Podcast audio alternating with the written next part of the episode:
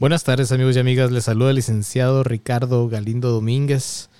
Muy buenas tardes tengan todos ustedes, todos y todas ustedes en este día miércoles, miércoles, ¿qué es? Miércoles 8 de junio.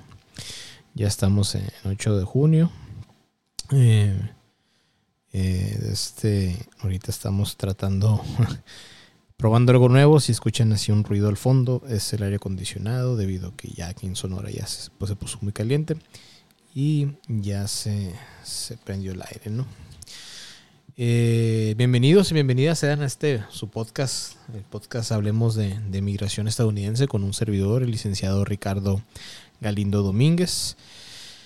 En estos momentos estamos en vivo por medio de la página de Facebook y el canal de YouTube como Domínguez SMA, eh, Twitter y Twitch como Domínguez SMA1. Recuerden que me pueden dejar sus preguntas, escribir sus preguntas y al finalizar de exponer el tema, con mucho gusto voy a, contestarlas, ¿no?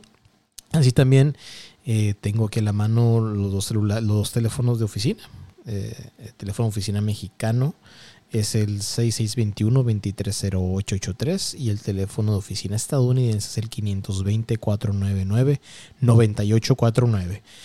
En ambos pueden mandarme WhatsApp y desde también ahí sus, sus preguntas las puedo contestar durante el programa. Y este día vamos a entrar ya en materia. Este día es, vamos a hablar sobre un grado de inadmisibilidad en específico que es relacionado con la carrera pública. Bien, para las personas que no han escuchado los otros episodios que hemos tenido aquí en el podcast, eh, hice un episodio y también hice una transmisión en vivo, que también pueden buscar en el canal de YouTube em, y en Facebook y en todas las redes sociales que ahorita mencioné, eh, y en Spotify sobre los grados de inadmisibilidad. Mm, los grados de inadmisibilidad son aquellos, eh, son, son bases por los cuales una persona no es elegible ni para una visa ni, ni para un beneficio migratorio. ¿no? Entonces, hay grados de inadmisibilidad, como lo había mencionado en otros episodios, relacionados con salud, relacionados con crimen, relacionados con leyes de migración, etcétera. Hay, hay, hay una variedad, ¿no? Pero también existe un grado de inadmisibilidad relacionado con la carga pública. Ahora bien, ¿qué, es la, carga pública? La carga pública realmente es cuando una persona se vuelve carga económica al país, ¿no? A Estados Unidos. Eh, en este aspecto, eh, toda persona que va a emigrar a los Estados Unidos eh, necesita subsanar esa carga pública, ese grado de inadmisibilidad. ¿ok? Entonces, eh, siempre se ha mencionado que las personas no pueden adquirir un beneficio, un beneficio, un beneficio, un beneficio federal, perdón, eh, si no ya se van a encontrar como carga pública, ¿ok? Los no ciudadanos. Eh, así con esto, que ha pasado durante la pandemia, cosas así, que las vacunas, medidas contra el COVID, los cheques de estímulo y todo eso, ha habido una gran confusión de, saber si, si caen dentro de una carga pública o no. Entonces, para, para subsanar estas confusiones, eh, Servicio de Ciudadanía y Migración de los Estados Unidos emitió un comunicado el día 3 de junio pasado y, el cual estipula lo siguiente. Este, en, bueno, en algunas otras cosas es para, para, para evitar esta confusión que ahorita hay sobre las medidas eh, si, si caen dentro de un beneficio federal, si caen en este beneficio federal, si lo toman, va a ser como carga pública. Eh, o también preguntas que siempre me han hecho a mí durante los últimos 13 años. Eh, ¿qué, beneficios federales se toman como una carga pública? Bueno, todo esto, el Servicio de Ciudadanía y Migración de Estados Unidos emitió un comunicado con preguntas más frecuentes. Vienen bastantes preguntas. yo seleccioné las más importantes, ¿no? Entonces, sí, sí vamos a leer, sí se van a, se les voy a tratar de leer eh, lo más tal y como dice ahí para que no haya una confusión. Primeramente, el objetivo de esta orden ejecutiva, se menciona, es reducir la confusión y el temor que podrían haber eh, impedido que los inmigrantes y sus familias, incluso sus hijos, obtuvieran acceso a los servicios fundamentales del gobierno que, que estén disponibles para ellos se debe asegurar que, de que la confusión y el temor no, no disuadan perdón, a los inmigrantes y sus familias, quienes muchos son trabajadores esenciales y de primera línea de ayuda de obtener acceso a servicios importantes del gobierno, los que son elegibles, para mantener a sus familias seguras y saludables. Uno de los objetivos principales de, este esfuerzo que está haciendo Servicio de Ciudadanía de Migración de Estados Unidos es aumentar la equidad y, evitar la injusticia. Así, así se menciona en el comunicado. Así también dan inicio con las preguntas con las preguntas más frecuentes, ¿no? Primeramente, ¿qué significa ser carga pública bajo la guía provisional del campo de 1999? Eh, y esta define una carga pública como, como un no ciudadano que se ha convertido para propósitos de deportación o que es probable que se convierta para propósitos de admisión o ajuste de estatus en un dependiente primordialmente del gobierno, del gobierno, perdón, para propósitos de subsistencia, según demostrado ya sea a través de dinero en efectivo para ingresos u institucionalización para cuidado a largo plazo o a expensas del gobierno. La institucionalización por, periodos breves para rehabilitación no constituye una dependencia primordial. Eh, es lo que, se, lo que mencioné al inicio del episodio, eh, que es una carga económica al país. Entonces, eso, eso es lo que, lo que significa, significa esto de la carrera pública. Eh, primeramente, vamos a, ver sobre el, tema del COVID, que ahorita es lo que está, ¿no? Las, vacunas que se, que se, han puesto gente que, se encuentra fuera de Estados Unidos, las vacunas que se, que, se pusieron gente que se encuentra dentro de Estados Unidos. ¿Por qué? Porque hay gente que cuando digo gente que se encuentra fuera de Estados Unidos, que viajaron a Estados Unidos para ponerse su vacuna y luego regresaron a su país, ¿no? Hay miles de personas que hicieron eso. ¿Ok? Entonces, una de las preguntas que, se mencionan aquí es, eh, ¿se tomarán en consideración las pruebas, vacunas o tratamientos gratuitos contra el COVID-19 al determinar si alguien es una carga pública? Y la respuesta es no no se tomarán en consideración la asistencia pública para inmunizaciones ni las pruebas y tratamientos de síntomas de enfermedades transmisibles. Tampoco se tomarán en cuenta si recibe Medicaid ni otros seguros de salud y servicios médicos públicos. Esto incluye clínicas de salud, servicios de rehabilitación a corto plazo y servicios médicos de emergencia se exhorta a todas las personas, independientemente de su estatus migratorio, a que se vacunen contra el COVID-19. Asimismo, exhortamos a las personas, incluidos los no ciudadanos, que tengan síntomas de COVID-19, y los mencionan, fiebre, tos, dificultad de respirar, a que busquen el tratamiento médico o los servicios preventivos necesarios. Dicho tratamiento o servicios preventivos no afectarán negativamente a los no ciudadanos al momento de hacer una determinación de carga pública actual o futura. Y en pocas palabras eso significa que no, no va a afectar en absolutamente nada el haber recibido ya sea el tratamiento o las vacunas contra el COVID-19. Entonces, por ese lado no hay ningún problema. No cae dentro de una carga pública. Hoy por la mañana una clienta mía me dijo, licenciado, los estímulos de cheque que hemos que, que, he recibido por el COVID, ella es ciudadana, em, eh, caen como, como una carga pública para mi familia que yo estoy pidiendo. No, absolutamente no. los cheques de estímulo son para, los, los otorgó el gobierno estadounidense para todo ciudadano o todo residente legal permanente, aun cuando no radiquen los ciudadanos dentro de Estados Unidos. ¿Ok? Fueron aprobados. Muy bien. Eh, otra de las preguntas que, se mencionan aquí en, este cuestionario eh, son las personas que se encuentran exentos de este grado de inadmisibilidad. Les, les platico. Como lo dije al principio, todas las personas que van a emigrar a Estados Unidos eh, pueden caer en este grado de inadmisibilidad de la carga pública. normalmente se, se, quita este requerimiento con el, con el sponsor o con el joint sponsor, con el patrocinador y copatrocinador, que, que es la persona, digamos, un tipo aval, ¿no? Para que la persona emigrar no se convierta en una carga económica al país. El peticionario o la peticionaria eh, es, es, la principal patrocinadora. ¿okay? Entonces, el Departamento de Seguridad Nacional exige y requiere que este peticionario o peticionaria tenga un ingreso anual mínimo de tanto al año, dependiendo de los dependientes, válgame la redundancia, que tenga esta persona, la, peticionaria, ¿no? Pero si en dado caso la peticionaria no cumple con ese requerimiento em, o por otra situación que no está elaborando, la ley permite que busquen a un copatrocinador, a un joint sponsor. ¿Ok? Y también, no importa si es familiar o no, nada más que sea o residente legal permanente o ciudadano de los Estados Unidos que viva, trabaje y declare impuestos en Estados Unidos. Ahora bien, necesitamos saber si esta persona, cuántos dependientes tiene, qué ingreso tiene, em, si ha sido patrocinadora de otra persona o patrocinador de otra persona y esta persona sigue siendo residente legal permanente. Porque recuerden, este contrato, porque eso es un contrato entre las dos partes, entre el copatrocinador y el beneficiario de la petición o beneficiaria. Y esto solamente se acaba e, ese acuerdo, entre comillas, cuando pasan a las siguientes cosas. Número uno, que la persona emigrada, ya como migrante, ya como residente legal permanente, dure 10 años trabajando y declarando el seguro social de los Estados Unidos. Son 40 cuartos. ¿no? Eh, o, número dos, cuando se naturalice esa persona. Cuando se naturalice como ciudadano estadounidense, ahí acaba la responsabilidad. Ahí acaba. Y número tres y cuatro, cuando esta persona, una de las dos partes fallezcan.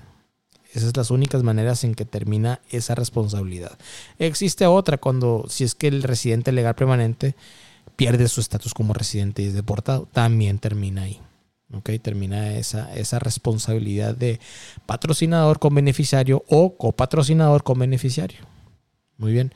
Entonces, muchas personas dicen, bueno, eh, licenciado, yo he tenido, yo he tenido algunas situaciones en Estados Unidos, pedí Medicaid, pedí Access, pedí esto, eso cae como carga pública, este, es considerado para hacer carga pública. Y, la, otra finalidad de hacer ese tipo de comunicado que lo hizo el, eh, Servicio de Ciudadanía y Migración de Estados Unidos el 3 de junio pasado es eso, subsanar esas, esas preguntas, ¿no? Responderlas. La siguiente pregunta es, ¿quiénes están exentos de la causal de inadmisibilidad por motivos de carrera pública? Algunos no ciudadanos están exentos de la causal de inadmisibilidad por motivos de cara pública, entre, ellos, entre los que se incluyen perdón, solicitantes que buscan obtener estatus de refugiado o, asilados. Perdón. Ciertos no ciudadanos que buscan obtener estatus de no inmigrante T, que son víctimas de tratas de personas. Ciertos no ciudadanos que buscan obtener estatus de no inmigrante U, que son víctimas de actividad criminal solicitantes de estatus de protección temporal, solicitantes de registro, ciertos solicitantes que buscan reconocimiento como indios estadounidenses nacidos en Canadá y autopeticionarios bajo la ley de violencia contra la mujer, mejor conocida como BAWA. ¿Okay? Eh, existe otra situación donde no, no es que no es que se, exente ¿no? el, requerimiento del, del, patrocinador o copatrocinador, de hecho, aquí lo tengo. Una de ellas es cuando un, menor va a adquirir la residencia legal permanente y, y, al momento en que él adquiera la residencia legal permanente va a obtener la, la, ciudadanía, va a tener la derivación de ciudadanía por parte de la mamá o papá ciudadano estadounidense. Y esto me lleva a la siguiente pregunta. Eh, los solicitantes de ajuste de estatus que deben, se deben de presentar otro formulario o otra documentación que no sea el affidavit support que le llaman todos, ¿no? que es la, documentación del patrocinador, incluyen los siguientes eh, solicitantes que han ganado o puedan recibir crédito por 40 trimestres calificados de trabajo en Estados Unidos. Número 2. Tienen 18 años de edad, solteros, inmigran como el hijo de un ciudadano estadounidense no es probable que se conviertan en carga pública y se convertirán automáticamente en ciudadanos estadounidenses eh, una vez que sean admitidos a los Estados Unidos como residente legal permanente. Aquí hay un errorcito, es, tienen menos de 18 años de edad al momento en que ellos ingresen por primera vez como residentes legales permanentes. Y tomen la residencia bajo custodia legal y física del padre ciudadano estadounidense. Y las otras dos son solicitan bajo la categoría de autopetición de cónyuge o hijo inmigrante maltratado o bajo la categoría de autopetición por ser viuda o viudo de un ciudadano estadounidense, que ya en su momento se hizo también un, episodio de, podcast sobre residencias legales permanentes para viudo o viuda de un ciudadano estadounidense. Lo pueden buscar ahí en Spotify o en el canal de YouTube o en Facebook también, también está. Muy bien. eh, esos son otro tipo, no es que sean exentos de, ese tipo de, requerimiento, pero si hay, hay una ley o hay excepciones de ley o cláusulas de ley que, salen beneficiados, pues, ¿no? Entonces, eh, eh, eso es muy importante antes de iniciar todo, un, todo trámite migratorio, antes de iniciarlo, primeramente hay que tener una entrevista y una consulta con la persona que quiere ese trámite. ¿Por qué? Porque no sabemos qué grado de inadmisibilidad pueda tener la persona. ¿Okay? Y muchas veces tienen un grado de inadmisibilidad que no tiene una manera de resolverse. Por eso yo siempre, siempre, siempre tengo que tener una consulta con la persona interesada antes de y, antes de, empezar un trámite, porque ahí mismo en la consulta se le dice, mire, pues hay esta, esta posibilidad, o tenemos que hacer esto, tenemos que hacer lo otro, hay la manera, o, o a final de cuentas muchas veces se le dice a la persona, bueno, algunas veces se le dice a la persona, es que no se puede hacer absolutamente nada, lamentablemente bajo las leyes como está ahorita es muy difícil, eh, o simplemente no se puede, pues, ¿no? hay la manera. Entonces, siempre hay que poner las reglas del juego al inicio. Muy bien. Eh, otra pregunta es, eh, eh, que siempre me han hecho a mí, licenciado, bueno, ¿y qué, beneficios públicos considera migración cuando determina si, una persona cae en, este, esta carga pública para, para poder emigrar a Estados Unidos? Y aquí lo menciona, ¿no? Se consideran los beneficios de asistencia pública en efectivo para mantenimiento de ingresos que recibió, recibe o recibirá el no ciudadano. ¿Ok? Em, la asistencia pública en efectivo para mantenimiento de ingresos, incluye lo siguiente. Esos son los, que, los que sí se ponen. Hay que tener mucho, mucho de este. Hay que poner mucha atención en esto porque esos son los beneficios de asistencia pública en efectivo para mantenimiento de ingresos que, que, que migración determina si un solicitante es inadmisible bajo la carga pública. Número uno, seguridad de ingreso suplementario, SSI. Número dos, asistencia en efectivo bajo el programa de asistencia temporal para familias necesitadas. Y número tres, los programas estatales y locales de asistencia en efectivo que proporcionan beneficios para mantenimiento de ingresos, comúnmente llamados programas de asistencia general. Eh, también se va a considerar la institucionalización, institucionalización para, para cuidado perdón, a largo plazo a expensas del gobierno, por ejemplo, en un lugar de ancianos o una institución de salud mental. Aún así, aquí se menciona una pequeña nota que haber recibido beneficios en efectivo en el pasado o ahorita actualmente esto no quiere decir que sea una determinación que un extranjero sea inadmisible o deportable bajo la carga pública. Puede ser por otras razones, pero bajo la carga pública no. Bueno, y ahorita ya, ya supimos qué programas son los que ellos lo toman como carga pública. Ahora también es otra pregunta que siempre han hecho. ¿Qué beneficios no son considerados como para propósitos, beneficios federales para propósitos de carga pública. ¿Cuáles son no? Entonces, eh, por lo general, y así se menciona aquí, por lo general no, no, se consideran los beneficios no monetarios al hacer las determinaciones de carga pública. El único beneficio no monetario que se considera es la institucionalización para cuidado a largo plazo a expensas del gobierno. Tampoco se considera asistencia en efectivo para propósitos especiales que no están destinados a mantenimiento de ingresos. Algunos ejemplos, comunes de beneficios no monetarios incluyen los siguientes: Medicaid y otros servicios de salud y seguros de salud que no sea apoyo para cuidado institucionalizado a largo plazo. Eh, eh, estos son los que no se consideran, ¿ok? Incluida la asistencia pública para inmunizaciones y para pruebas y tratamientos de síntomas de enfermedades transmisibles, clínicas de salud, servicios de rehabilitación a corto, a corto plazo. Perdón. Número 2. El programa de seguro médico para niños. Número 3. Programas de nutrición que incluyen cupones de alimentos, el programa especial de nutrición suplementaria para mujeres, infantes y niños, el programa nacional de almuerzo escolar y desayunos escolar, y otros programas de asistencia alimentaria eh, suplementaria y de emergencia. Número 4, beneficios de vivienda. Número 5, servicios de cuidado de niños. Número 6, asistencia energética como el programa de asistencia de energía para el hogar de bajo ingresos. Número 7, ayuda en casos de desastre de emergencia. Número 8, ayuda en la crianza y asistencia para la adopción. Número 9, asistencia educativa, incluidos los beneficios bajo la ley Head Start y la ayuda para la educación primaria, secundaria o superior. Eh, siguiente, programas de capacitación laboral y programas de servicios o asistencia en especie basados en la comunidad como comedores sociales, asesoramiento e intervención en crisis y refugio a corto plazo. Eh, sí, es un poquito tedioso andar leyendo nada más y, bueno, también se los explico, eh, pero es que ese, tipo de temas como el grado de inadmisibilidad sí es muy importante. Las personas que están buscando adquirir una residencia legal permanente, no importa la nacionalidad que tengan o la procedencia, la procedencia, perdón. Eh, aquí este, esto, es, ley federal y así, viene estipulado, ¿no? Por eso sí, siempre es, es importante. Y dice aquí que tampoco eh, se consideran los programas estatales y locales que son similares a los programas federales listados eh, eh, anteriormente. Entonces, si usted ha tenido alguno de esos, de esos beneficios federales, esos no, los, que acabo de mencionar, esos no caen en la carga pública. Para propósitos de carga pública no entran ahí.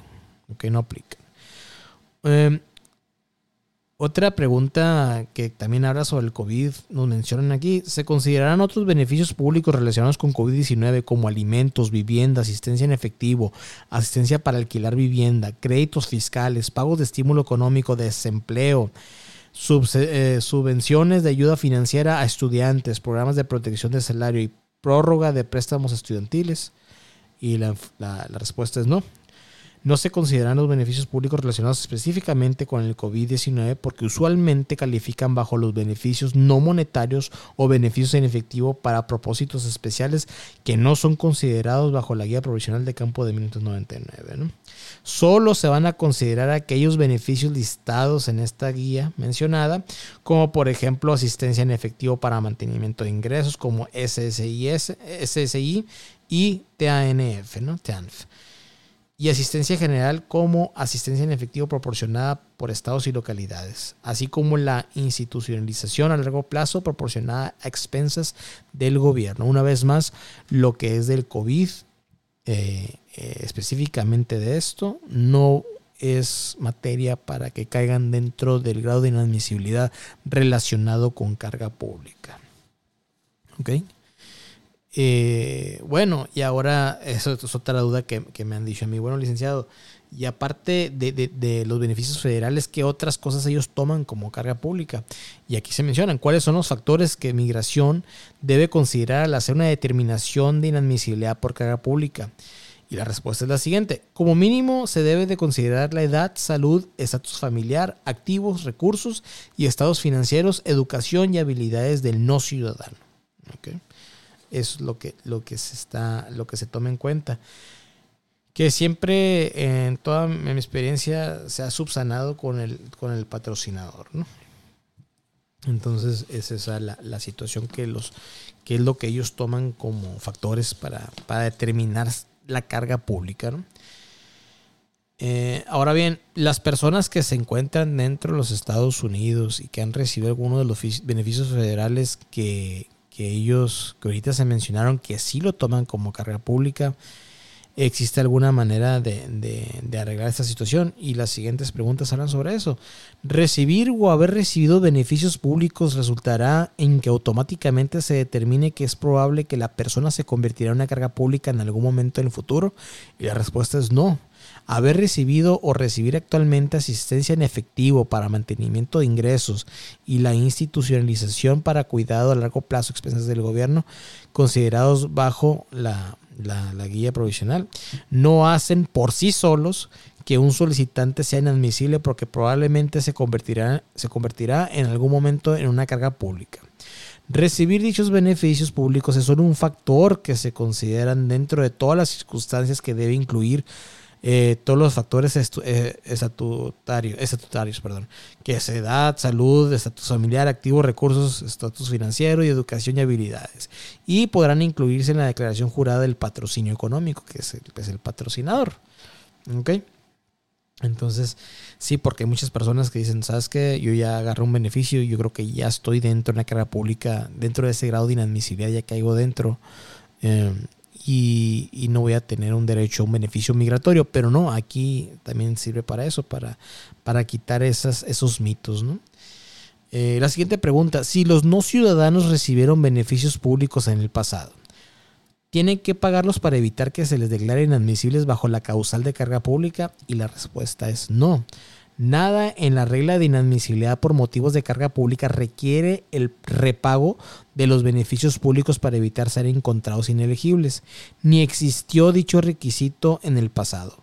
Por lo tanto, no instruiremos a los no ciudadanos a pagar los beneficios previamente como condición de admisión o ajuste, ni sugerimos que lo hagan. Además, no solicitaremos prueba de repago como condición para declarar al no ciudadano admisible los Estados Unidos. Entonces, no, no es necesario que un repago, aquí como lo dicen, no caigan ahí porque también se presta para estafas, que no, tienes que pagar eso, tienes que mandar este dinero a tal lugar y, no, no es cierto, pues no, para, para hacer el repago de ese beneficio federal, ese beneficio público, ¿no? Eh, eh, la siguiente pregunta, ¿es posible que migración determine que un no ciudadano es inadmisible porque es probable que en cualquier momento se convierta en carga pública? aún si él no, si el no ciudadano nunca recibió beneficios públicos? Y la respuesta es sí. La determinación de inadmisibilidad por motivos de carga pública es una determinación prospectiva a base de la totalidad de las circunstancias del no ciudadano. O sea, al sopesar toda la información y todos los factores que, sean, que son relevantes en caso de no, de, del no ciudadano. ¿no? Entonces aquí ellos toman en cuenta los factores que ahorita tienen, los que han tenido y los que posiblemente podrán tener, ¿no? Y eso, eso, eso lo, lo, hace en el caso de, aquí en México, cuando una persona adquiere una residencia legal permanente por medio de una visa de inmigrante, eso lo, lo, hace ahí el oficial consular en, en, Ciudad Juárez, que es el único consulado que está haciendo ese tipo de trámites aquí en México. Ahora bien, muchas personas me van a decir, es por eso que hacen los exámenes médicos, les es un requerimiento. Aparte de eso, para saber el antecedente clínico de la persona y todo. Los exámenes médicos lo requieren porque hay otros grados de inadmisibilidad relacionados con salud. ¿Ok? Para que no sea una, una si, algún, alguna enfermedad como tuberculosis, que no sea una, vamos, vamos, a decirlo así, entre comillas, amenaza a, algo, a, la población estadounidense, ¿no? De los Estados Unidos, que se encuentra dentro de Estados Unidos, pues, ¿no? En cuanto esta persona ingrese. Muy bien. Eh, la siguiente pregunta, ¿es la inadmisibilidad por motivos de carga pública a una consideración al determinar la elegibilidad de una persona para presentar una petición de inmigrantes a nombre de un familiar? Es que aquí se refiere cuando un peticionario quiere que el peticionario haya, agarrado un beneficio público, un beneficio federal, un beneficio público, si esto va a afectar en el beneficiario, ¿no? Usted como ciudadano residente. Y la respuesta es no. Los peticionarios no están sujetos a la causal de inadmisibilidad por motivos de carga pública cuando presentan una petición de inmigrante a nombre de un familiar. Entonces no hay ningún problema bajo eso. Eh, la otra pregunta es, ¿afecta recibir beneficios públicos la ciudadanía de un ciudadano estadounidense naturalizado derivado? Y la respuesta es no, cualquier persona que se haya naturalizado o haya derivado la ciudadanía estadounidense no puede perder su ciudadanía porque, porque reciba beneficios públicos mientras sea un ciudadano estadounidense. Entonces no hay ningún problema. Una vez cuando usted adquiere la ciudadanía estadounidense, ya sea por naturalización, derivación o por nacimiento en el extranjero, usted ya tiene esos derechos y puede usarlos y eso no va a afectar si usted quiere pedir a otros familiares, como lo mencionamos en la pregunta anterior. Ahora, ahora vamos a hablar un poquito las personas, esto es más a los ciudadanos, ¿no? Pero ahora vamos a hablar sobre los residentes legales permanentes que han adquirido un beneficio, un beneficio público, ¿no? Y las siguientes dos preguntas son las que hablan sobre, sobre eso. Eh, y se menciona, si un residente permanente legal ha recibido o recibe actualmente beneficios públicos y sale de Estados Unidos, ¿lo considerarán inelegible por motivos de carga pública a su regreso? Y la respuesta, en general, no, no se considera como solicitante de admisión a un residente permanente legal que haya estado, que haya estado fuera ha estado fuera de Estados Unidos durante seis meses o menos cuando regresa de un viaje al extranjero. Por lo tanto, esa persona no se sometería a una determinación de inadmisibilidad por motivos de carga pública a su regreso. Sin embargo, hay algunas excepciones a esta regla general, como cuando el no ciudadano, y vienen aquí listadas, abandona su estatus de residente legal permanente. Ha estado ausente por un periodo continuo de más de 180 días. Continuo es la palabra clave estaba en un procedimiento de remoción antes de salir de Estados Unidos. Ha participado en ciertas actividades ilegales. Ha cometido un delito identificado bajo la sección 212 del Acta de Nacionalidad de Migración de los Estados Unidos o intenta entrar a Estados Unidos por un lugar distinto a un puerto de entrada.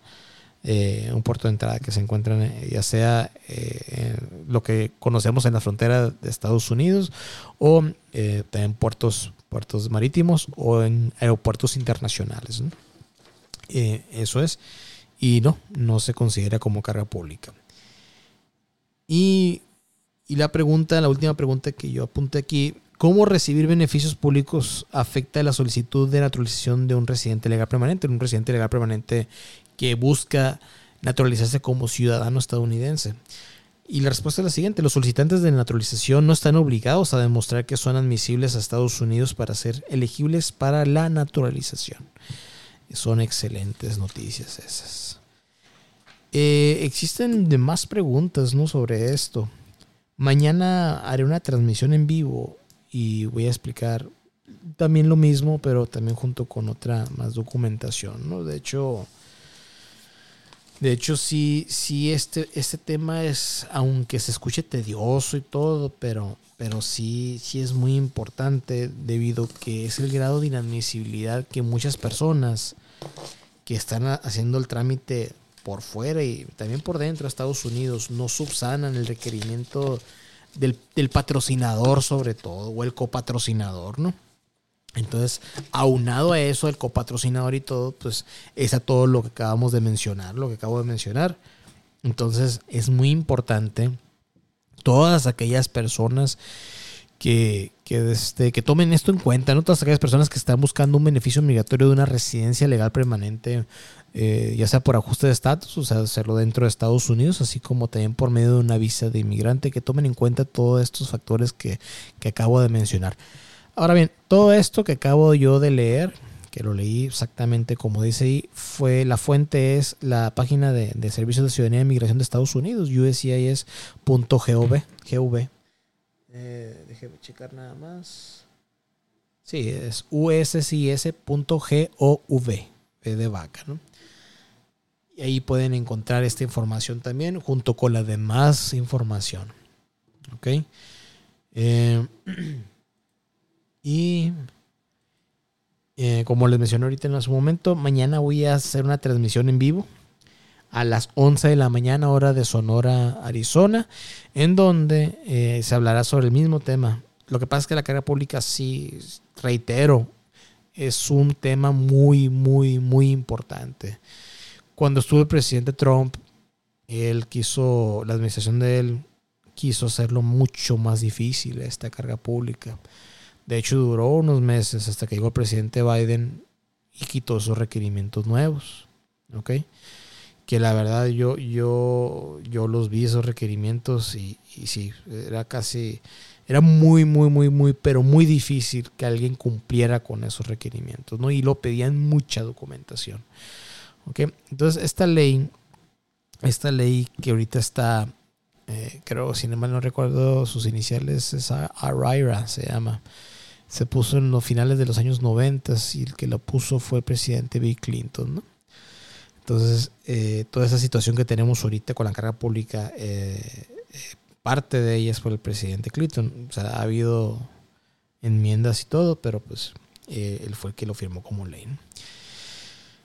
por mi parte sería todo lo que es el tema del día de hoy. No sé si tengan alguna otra duda sobre algún otro algún, otro este proceso migratorio o situación con mucho gusto se la puedo desde contestar. Eh, buenas tardes, licenciado. Disculpe, ¿para qué para ¿cómo es que? ¿Para qué fecha están disponibles las citas consulares para visas de turismo?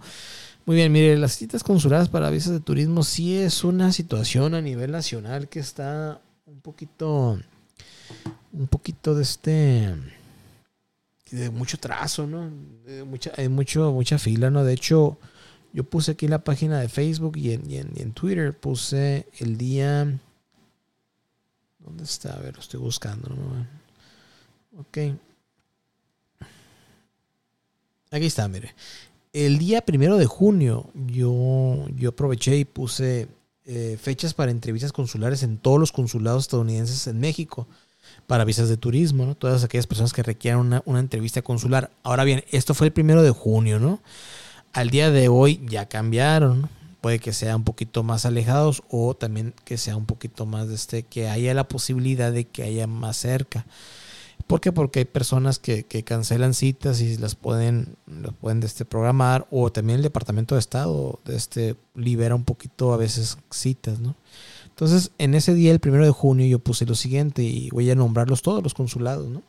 El consulado de Guadalajara estaba para el 29 de abril del 2024 en Hermosillo para el 2 de octubre del 2023, en Matamoros el 19 de septiembre del 2023, en Mérida el 25 de enero del 2024, en Ciudad de México el 29 de, diciembre del 2023, en Nogales el 16 de febrero del 2024, Nuevo Laredo 1 de agosto del 2023, Tijuana 6 de noviembre del 2023 y en Ciudad Juárez y Monterrey eh, había una leyenda que decía no hay citas disponibles. Y yo puse una nota abajo, ¿no? La nota se menciona que, esto puede cambiar de un, de momento a otro. ¿Ok? Entonces, eh, esa es la situación con las, con las citas consulares para una visa de, turismo. Eh, me dicen, bueno, ¿y quién requiere esas entrevistas consulares? ¿Para, qué son, ¿Para quiénes son esas fechas? Entonces, son para, toda persona que requiere una entrevista consular, ya sea para personas que son por primera vez o que pasaron más de cuatro años desde que se les venció la visa, o las personas que están renovando la visa dentro de los cuatro años, como, como ahorita hay una, una de esta, una política, pues, ¿no? Que pues que hay la probabilidad de que no requieras una entrevista consular, pero mucha gente sí la requiere. Entonces también van dentro, para esas personas también afecta esto, ¿no?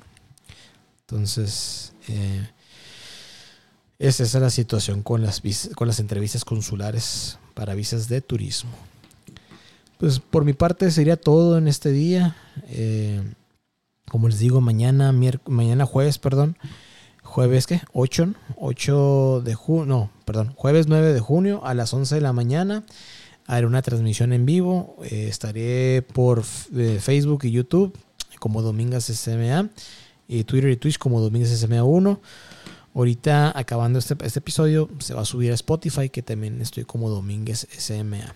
Okay. Les dejo la, única ubicación con la que cuento yo en oficina es en Boulevard de Ronda Colosio, número 405, local 5, entre calles Herrerías y Real del Arco, Colonia Villa Satélite, en Hermosillo, Sonora en México. Eh, me preguntaron en la mañana que si tenía alguna otra oficina en Phoenix o en Tucson. No, no tengo ninguna otra oficina y qué bueno que, tocan el tema porque yo no soy enlace de ninguna otra oficina ni en Estados Unidos ni en México. No tengo otra sucursal ni en Estados Unidos ni en México. Eh, yo no trabajo para nadie absolutamente más que para Domínguez SMA, Servicios Migratorios Americanos, que es una empresa que fundé ahí hace, hace 13 años. ¿no? Este septiembre, con todo el favor de Dios, van a ser 13 años. Em, y eso es, sin embargo, llevo a cabo trámites migratorios estadounidenses para todas las personas que radiquen tanto en México como en Estados Unidos. Eh, yo puedo ir hacia ustedes, ustedes hacia, hacia, hacia la oficina aquí son bienvenidos siempre. Y, y, eso de los teléfonos de oficina, el teléfono oficina, el teléfono mexicano de oficina es el 6621-230883 y el teléfono estadounidense de oficina es el 520-499-9849. En ambos se cuentan con WhatsApp. La dirección de la página web de, la oficina es www.dominguezsma.com. Y, y, así es, las redes sociales, por favor compartan este, este podcast, compartan este video. Es una información muy importante, por favor compártanla. Eh, me pueden encontrar en, Facebook, YouTube, Spotify, TikTok como Domínguez SMA, Instagram, Twitch Twitter como Domínguez SMA 1. Trato de estar lo más activo en todas las redes sociales, en las siete que tengo. Em, Y así es. Eh, por mi parte sería todo. Los invito de nueva cuenta el día de mañana a las 11 de la mañana hora de Sonora, Arizona. Por YouTube y Facebook como Domínguez SMA1 y por Twitch y Twitter como Domínguez, perdón, por Facebook y YouTube como Domínguez SMA y por Twitch y Twitter como Domínguez SMA1 para la transmisión en vivo del día de mañana, donde hablaremos del mismo tema el día de hoy, grado de, inadmisibilidad relacionado con la carga pública. Muy importante. Eh, no se olviden de darle like a la página, de activar la campanita, activar las, eh, notificaciones. Y pues estoy para servirles que tengan un excelente miércoles. Nos vemos la próxima semana próxima semana a las 7 de la tarde por las mismas redes sociales. Muchas gracias.